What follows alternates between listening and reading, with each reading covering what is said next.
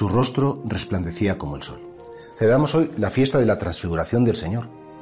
Hoy, de algún modo, la Iglesia nos invita no solamente a contemplar o a recordar lo que Jesús hizo en un momento concreto con sus tres amigos más íntimos, Pedro, Santiago y Juan, sube con ellos al monte a orar y allí Jesús eh, les muestra toda su belleza, su belleza humana, su belleza divina.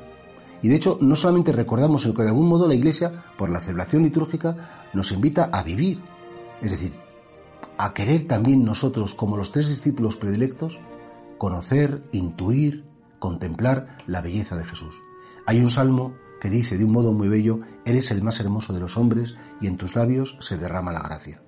efectivamente, Jesucristo tiene una belleza interior que, claro, el Papa Francisco ante esto decía, el cristianismo no se expande por convicción, hay que convencer a la gente. El cristianismo no se expande por coacción, hay que imponerlo a la gente. Sino decía el Papa que el cristianismo se expande por atracción. Solo aquel que ha descubierto la belleza del corazón de Jesús, la belleza de los sentimientos de Dios hacia los hombres, la belleza que se expresa en la creación, las nubes, las montañas, los mares, las plantas, los animales. Cuando uno ve que hay tanta belleza y que hay un autor de la belleza, entonces efectivamente experimenta una atracción interior. Y por eso Jesucristo efectivamente quiere que aquellos que le iban a ver crucificado, primero le vean glorioso, para que recuerden que aquel que vieron en el monte Tabor, después lo van a ver desfigurado. Porque sí, es verdad, a veces Dios parece que juega con nosotros al escondite.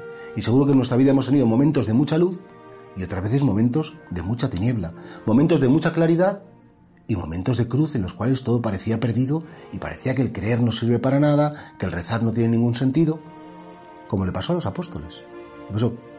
Ojalá que nosotros tengamos como esa experiencia de la belleza de Cristo y podamos decir alguna vez, aunque sea una vez en la vida, Maestro, qué bien se está aquí, qué bien estoy contigo, qué bien cuando me muestras lo que me quieres, cuando me muestras lo que te importo, cuando me muestras lo que significo para ti.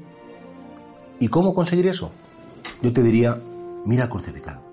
Mira al crucificado y pregúntale por qué estás ahí clavado en la cruz, que seguro que te contestará, estoy aquí porque te quiero.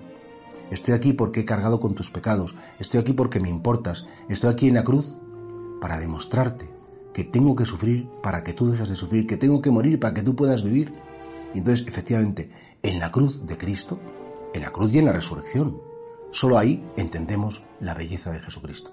Ojalá que también, este día tan bonito de la transfiguración, que nosotros tengamos sed, que tengamos sed de encontrarnos con el Señor, de buscar su rostro, como dice Salmo, oigo mi corazón, busco a mi rostro, tu rostro buscaré, Señor, no me escondas tu rostro.